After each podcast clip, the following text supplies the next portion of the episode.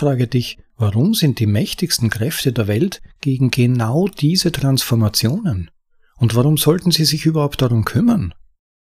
Du hast nicht die Zeit, dich hinzusetzen und die besten Bitcoin-Texte zu lesen? Nun ja, lasse mich dir vorlesen.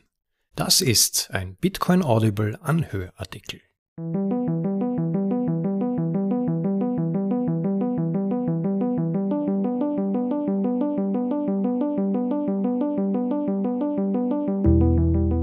Willkommen bei der runden Folge Nummer 30 der deutschen Ausgabe von Bitcoin Audibles, den besten Texten aus dem Bitcoin Space, für euch vorgelesen zum bequemen Anhören unterwegs oder daheim.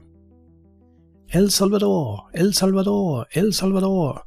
Wer richtet nicht spätestens seit einem Jahr genau seine Augen darauf, was in diesem Land abläuft? Ist dieser Präsident größenwahnsinnig, ein Glücksspieler oder schlicht ein schlauer Scammer auf einem ganz neuen Level? Nun, schlau und intelligent ist er jedenfalls. Insofern ist es interessant, mehr über seine Gedanken ziemlich genau ein Jahr nach der Einführung von Bitcoin als Alternativwährung in seinem Land zu erfahren. Sein Aufsatz erschien in der aktuellen Spezialausgabe des Bitcoin Magazine mit dem Titel The Orange Party Issue. Ich bin nicht ein bedingungsloser Fan von Bukele, wie ich dann später noch im Kommentar nach dem Text ausführe, aber sein Vorstoß ist bemerkenswert genug, um seine Sicht der aktuellen Vorgänge zu lesen bzw. anzuhören. Und damit ohne weitere Verzögerung hinein in seinen Bitcoin Magazine Artikel Hör auf, das Kool-Aid der Elite zu trinken. Im Originaltitel Stop Drinking the Elite's Kool-Aid von Nayib Bukele am 30. September 2022. Am 7. September 2021 führte El Salvador als erstes Land in der Weltgeschichte Bitcoin, die neue Weltwährung, ein. Erinnere dich an diese Worte, denn sie werden in die Geschichte des Geldes eingraviert sein. Aber bis heute, in diesen frühen Zeiten, sind die Meinungen darüber gespalten, ob es sich um einen mutigen Schachzug, einen klugen Schachzug, einen dummen Schachzug oder schlicht um Glücksspiel handelt. Natürlich war es keines der oben genannten. Es war der einzig offensichtliche Schritt, der einzig logische. Für diejenigen, die verstehen, ist die eigentliche Frage nicht, ob andere Länder Bitcoin einführen werden, sondern wann. Wir befinden uns so früh in diesem Paradigmenwechsel, dass ein logischer, vernünftiger Schritt umstritten ist. Es gibt viele Leute, die ihn anfeuern und viele, viele Kritiker. Bei dieser Gelegenheit werde ich nicht die Befürworter, sondern die Kritiker analysieren. Sie lassen sich in drei Gruppen einteilen. Erstens diejenigen, die wirklich denken, dass es die falsche Entscheidung war. Zweitens diejenigen, die denken, dass es eine gute Entscheidung ist, aber aus den falschen Gründen. Und drittens diejenigen, die Angst vor unserer Entscheidung haben. Nun, der interessante Teil ist, dass die erste und zweite Gruppe hauptsächlich wegen der dritten existieren. Wieso das? Nun, denn die lautstärksten Kritiker, also diejenigen, die Angst haben und uns unter Druck setzen, unsere Entscheidung rückgängig zu machen, sind die mächtigen Eliten der Welt und jene Menschen, die für sie arbeiten oder von ihnen profitieren. Früher gehörte ihnen alles, und in gewisser Weise tut es das immer noch. Die Medien, die Banken, die NGOs, die internationalen Organisationen und fast alle Regierungen und Unternehmen der Welt. Und damit gehören ihnen natürlich auch die Armeen, die Kredite, die Geldmenge, die Kreditratings, das Narrativ, die Propaganda, die Fabriken, die Lebensmittelversorgung. Sie kontrollieren den internationalen Handel und das Völkerrecht. Aber ihre mächtigste Waffe ist die Kontrolle über die Wahrheit. Und sie sind bereit zu kämpfen, zu lügen, zu verleumden, zu zerstören, zu zensieren, zu beschlagnahmen, zu drucken und alles zu tun, um ihre Kontrolle über die Wahrheit und alles und jeden aufrechtzuerhalten und zu erhöhen.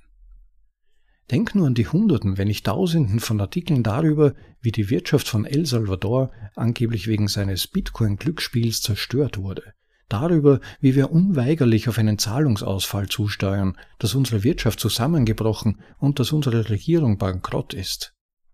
Die meisten von euch haben das sicher schon gesehen, oder? Sie sind überall. Alle Finanzpublikationen, alle großen Nachrichtenorganisationen, alle Zeitungen der Welt, alle Ratingagenturen und alle internationalen Finanzorganisationen sagen dasselbe, als ob sie im Chor sprechen würden. Aber ist irgendetwas davon wahr? Nun, du musst nur ihre Artikel lesen und ihren Experten zuhören, die sagen, dass all dies geschah, nachdem El Salvador rund 50 Millionen Dollar verloren hatte, weil der Preis von Bitcoin an den Börsen stark gefallen war. Da wir keine Bitcoins verkaufen, ist diese Aussage offensichtlich falsch. Aber um eine gründlichere Analyse zu machen, sagen wir mal, es wäre vollkommen wahr. Was es natürlich nicht ist, aber nur mal als Gedankenexperiment. Wirklich? Die Wirtschaft eines ganzen Landes wurde durch einen Verlust von 50 Millionen Dollar zerstört? Ja, El Salvador ist ein relativ armes Land, aber allein im Jahr 2021 haben wir Produkte und Dienstleistungen im Wert von 28 Milliarden US-Dollar produziert. Die Vorstellung zu vertreten, dass ein Verlust von 50 Millionen Dollar, weniger als 0,2 Prozent unseres BIP, die Wirtschaft unseres Landes zerstören oder sogar in Schwierigkeiten bringen würde, ist weit mehr als dumm. Es ist aufschlussreich.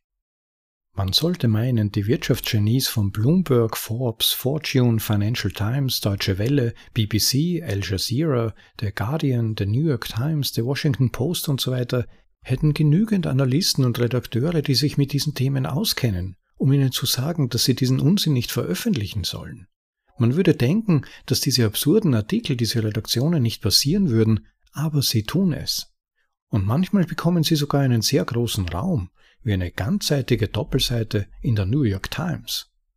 Das Argument, dass wir Bitcoin im Wert von 50 Millionen Dollar verloren haben, ist also falsch, weil wir einfach keine Bitcoin verkauft haben. Und selbst wenn wir dieses Argument als wahr akzeptieren würden, wäre es lächerlich zu dem Schluss zu kommen, dass eine Wirtschaft von 28 Milliarden Dollar pro Jahr aufgrund eines Verlustes von 0,2 Prozent in einem Jahr bankrott gehen oder in Zahlungsverzug geraten wird, wenn unsere Wirtschaft im Jahr 2021 um 10,3 Prozent bzw. um 4 Milliarden US-Dollar wuchs. Und das bei Verwendung der eigenen Zahlen des Internationalen Währungsfonds. Und selbst wenn du dieses absurde Argument als wahr akzeptieren möchtest, was bedeuten würde, dass du Mathematik oder grundlegende Logik ignorierst, müsstest du dich dennoch fragen, warum diese weltweiten Medienkonzerne einem so kleinen Land wie El Salvador so viel Zeit und Raum geben würden. Haben sie vorher über El Salvador gesprochen? Haben sie sich darum gekümmert, was in unserem Land passiert ist? haben Sie die 37 Milliarden Dollar gemeldet, die die vorherigen Regierungen aus der Staatskasse unseres Landes gestohlen haben? Oder stelle dir selbst diese Fragen. Wusstest du vor ein paar Jahren, wo sich El Salvador auf einer Karte befindet? Kanntest du den Namen des früheren Präsidenten von El Salvador? Wusstest du von seiner gescheiterten Wirtschaftspolitik? Die Antwort auf diese Fragen trug zu der unglaublichen Absurdität bei, in Hunderten von seriösen Finanzpublikationen darzustellen, dass eine Wirtschaft, die 28 Milliarden Dollar pro Jahr produziert, mit einem fragwürdigen Verlust von 50 Millionen Dollar bankrott gehen würde. Das ist der einzige Beweis, den man benötigen sollte, um zu sehen, dass sie versuchen, dich zu täuschen. Tatsächlich sind dies die echten Zahlen, es sind öffentliche Informationen und sie können ganz einfach gefunden und überprüft werden.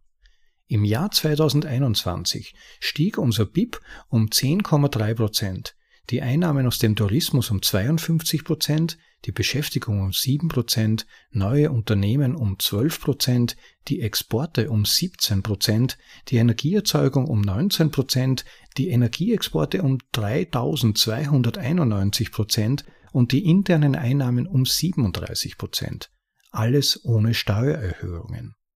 Und in diesem Jahr ist die Kriminalitäts- und Mordrate um 95 Prozent gesunken. Dies sind reelle Zahlen, Tatsachen, die nicht durch Narrative verzerrt werden können. Die einzige Zahl, die mit ihrer Rhetorik geändert werden kann, sind unsere Anleihekurse, da sie hauptsächlich von der offiziellen Darstellung und den Kreditratings ihrer Agenturen abhängen. Mehr wahr als die Wahrheit. Sie haben immer wieder in mehr als 100 sich selbst bestätigenden Veröffentlichungen gesagt, dass sie unsere Schulden nicht bezahlen können und auf Zahlungsverzug zusteuern. Wir wurden sogar als das Land mit dem weltweit höchsten Ausfallsrisiko eingestuft. El Salvador mit mehr Risiko als die Ukraine. Ja, genau. Um dieser Erzählung entgegenzuwirken, haben wir genau das Gegenteil der Nichtbezahlung unserer Schulden getan. Wir haben angeboten, per Vorkasse zu bezahlen. Und deshalb kaufen wir in diesem Monat alle unsere 2023er und 2025er Anleihen, natürlich nur jene, die die Inhaber verkaufen wollen, zum Marktpreis. Sie haben euch auch gesagt, dass es in El Salvador riesige Anti-Bitcoin-Proteste gibt. Doch sie waren alles andere als riesig. Außerdem, warum sollte meine Regierung laut jeder im letzten Jahr durchgeführten Umfrage, einschließlich mehrerer Umfragen der Opposition und mehrerer unabhängiger internationaler Meinungsforschungsinstitute, eine Zustimmungsrate von 85 bis 90 Prozent haben, wenn wir die Dinge so schlecht handhaben? Übrigens, wie ist die Zustimmungsrate deines Präsidenten? Wenn du also zur Gruppe Nummer 1 oder 2 der Kritiker gehörst, lautet meine Botschaft an dich, hör auf, das Kool-Aid, die Propaganda der Eliten zu trinken und sehe dir die Fakten an. Noch besser, komm und frage die Menschen, sieh selbst die Veränderungen, geh durch die Straßen, geh an den Strand oder zu unseren Vulkanen, atme die frische Luft ein, spüre, was es wirklich bedeutet, frei zu sein, sehe, wie es einer der ärmsten Nationen geht. Der Kontinent und die ehemalige Mordhauptstadt der Welt verändert sich, um sukzessive der beste Ort zu werden, der er sein kann. Und dann frage dich, warum sind die mächtigsten Kräfte der Welt gegen genau diese Transformationen? Und warum sollten sie sich überhaupt darum kümmern? Du siehst es jetzt, oder? Der Grund für all dies ist, dass wir nicht einfach gegen eine lokale Opposition oder die üblichen Hürden kämpfen, mit denen jedes kleine Land konfrontiert sein kann, sondern gegen das System selbst, für die Zukunft der Menschheit. El Salvador ist das Epizentrum der Bitcoin-Adoption und damit der wirtschaftlichen Freiheit, der finanziellen Souveränität, des Widerstands gegen die Zensur, des nicht konfiszierbaren Reichtums und des Endes der Königsmacher ihres Gelddruckens und der Abwertung und Verschiebung des Reichtums der Mehrheiten hin zu Interessensgruppen, den Eliten, den Oligarchen und jenen im Schatten hinter ihnen, die ihre Fäden ziehen.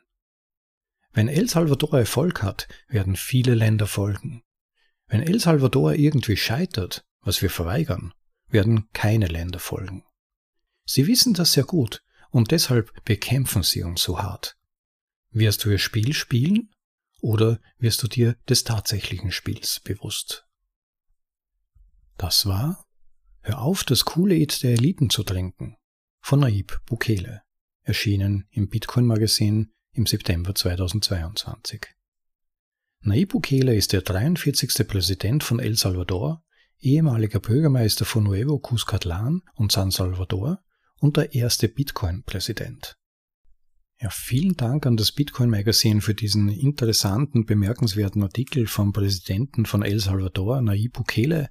Was sich in El Salvador tut, ist ja wirklich hochinteressant und höchst bemerkenswert. Da entsteht eine ganz neue Geldpolitik scheinbar, wo ein Staat, ein Präsident, besser gesagt, weil es ist ja immerhin ein relativ autoritär geführtes Land und insofern war das eine eigenmächtige Entscheidung, Bitcoin Platz zu geben in der Geldpolitik. Und man darf sehr gespannt sein, wie sich das weiterentwickelt. In gewisser Weise bin ich auch gespalten. Vielleicht geht es manchen von euch ähnlich. Auf der einen Seite ist es höchst beeindruckend, was Nayib Bukele hier vorgelegt hat. Andererseits sind noch so viele Fragen offen, dass es wirklich schwierig ist zu beurteilen, was und ob etwas aus diesem Projekt wird, beziehungsweise wie viel daraus wird. Denn einiges ist ja tatsächlich schon geschehen und das hat Bukele in seinem Artikel ja auch ziemlich treffend ausgeführt. Selbst wenn vielleicht manches nicht eins zu eins so stimmen sollte, ist es doch bemerkenswert. Und Leute vor Ort erzählen auch ziemlich beeindruckend, was dort an Entwicklungen passiert, wie es den Leuten zum Teil besser geht als zuvor. Und man darf gespannt sein, wie sich es weiterentwickelt. Aber andererseits, wie gesagt, noch viele Fragen offen, was mich zum Beispiel öfters beschäftigt, ist die Frage, wo diese Bitcoin denn überhaupt liegen, wer die Kontrolle über sie hat. Das kann ja denkbar sein, dass sie noch immer in Custody bei Coinbase liegen, wo sie, glaube ich, ursprünglich gekauft wurden. Weil dann hätte natürlich im Ernstfall das ganze Land eigentlich ja keine wirkliche Kontrolle über sie. Die Kontrolle hätten sie erst dann, wenn sie tatsächlich in einer eigenen Wallet des Landes in gewisser Weise sind. Und das führt gleich zur nächsten Frage, nämlich wenn das tatsächlich dann irgendwann mal der Fall wäre oder schon ist, wer kontrolliert diese Bitcoin und wie? Ist das ein Multisig-Verfahren? Wenn ja, wer hat diese Keys? Wer hat Kontrolle darüber? Wie ist das gelöst? Oder hat sie vielleicht einfach nur der Präsident? Und das führt wieder zu weiteren Fragen, nämlich wenn zum Beispiel eine Person oder ein kleiner Machtzirkel die Kontrolle hätte über die Keys, was wäre im Falle einer demokratischen Wahl beispielsweise, wenn eine nicht erwünschte Person Präsident wird oder eine nicht erwünschte Partei? Würden dann diese, all diese Keys problemlos übergeben werden? Das ist eine ganze Reihe von Fragen, die zum Teil ja, Pionierstatus hat. Es ist ein Experiment und es wird sehr von den Beteiligten abhängen, speziell vom Präsidenten selbst, ob diese Dinge langfristig, nachhaltig und vertrauensvoll gelöst werden können, sodass sich das System wirklich bewähren kann und Wurzeln schlagen kann. Nicht nur in diesem Land, sondern es ist ja auch ein Vorzeigebeispiel für den Rest, wie er selbst eigentlich darauf hinweist. Ja, insofern eine gewisse Ambivalenz bei mir. Ich bin auf der einen Seite höchst begeistert und optimistisch, auf der anderen Seite Adlauge bleibt wachsam und ich hoffe, dass die Leute, die dort in Charge sind, alles Nötige tun, damit dieses Pflänzchen wirklich wachsen kann und gut gedeihen kann und auch letztlich alle anderen davon lernen können und profitieren können.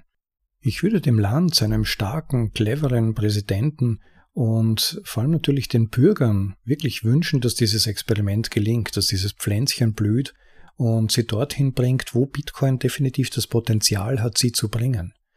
Dass der Präsident weitgehend verstanden zu haben scheint, wo die Herausforderungen liegen und dass noch viel Kampf, Mut und Durchhaltevermögen gefragt sein werden, ist klar. Ultimativ natürlich keine Frage, es wäre wunderbar, wenn dieses Experiment gelingt. Ja, spannender Statusbericht aus der Sicht des Präsidenten hier. Man könnte fast sagen ein Zeitdokument. Mag durchaus sein, dass in einigen Jahren, wenn man es wieder liest, man fassungslos darüber ist, was da damals passiert ist. In welcher Weise auch immer. Ich hoffe in positiver Weise, dass man sich denkt, ein Pionier, der wirklich einen weitsichtigen Blick hatte und ganz genau gewusst hat, was er tut und seine positive Vision durchgesetzt hat. Mir bleibt an dieser Stelle nichts mehr, als nochmal dem Bitcoin Magazine zu danken, auch Nayib Bukele für diesen spannenden Artikel, diesen kleinen Einblick in die Vorgänge in seinem Land. Wenn euch unsere kleinen Vorlesungen gefallen, dann bitte vergesst nicht den Subscribe-Button zu klicken in der App oder auf der Website, wo immer ihr gerade diesen Podcast hört unterstützt das Projekt, das wäre ganz nett. Auf unserer Website bitcoinaudible.de findet ihr dazu Hinweise, wie das möglich ist. Und nicht zuletzt weist auch andere auf den Podcast hin. Teilt die Vorlesungen, teilt die Website URL bitcoinaudible.de, informiert andere, dass es das hier gibt. Denn mehr Information ist mehr Erfolg für Bitcoin, mehr Erfolg für Bitcoin ist mehr Freiheit und mehr Liberalität in unserem Leben. Und vielleicht die einzige Hoffnung, die es in diesen düsteren und immer düster werdenden Zeiten noch gibt. Insofern spread the word, Leute, und habt für heute noch einen schönen Tag, genießt das Leben und bis zum nächsten Mal. Ciao, euer Rob.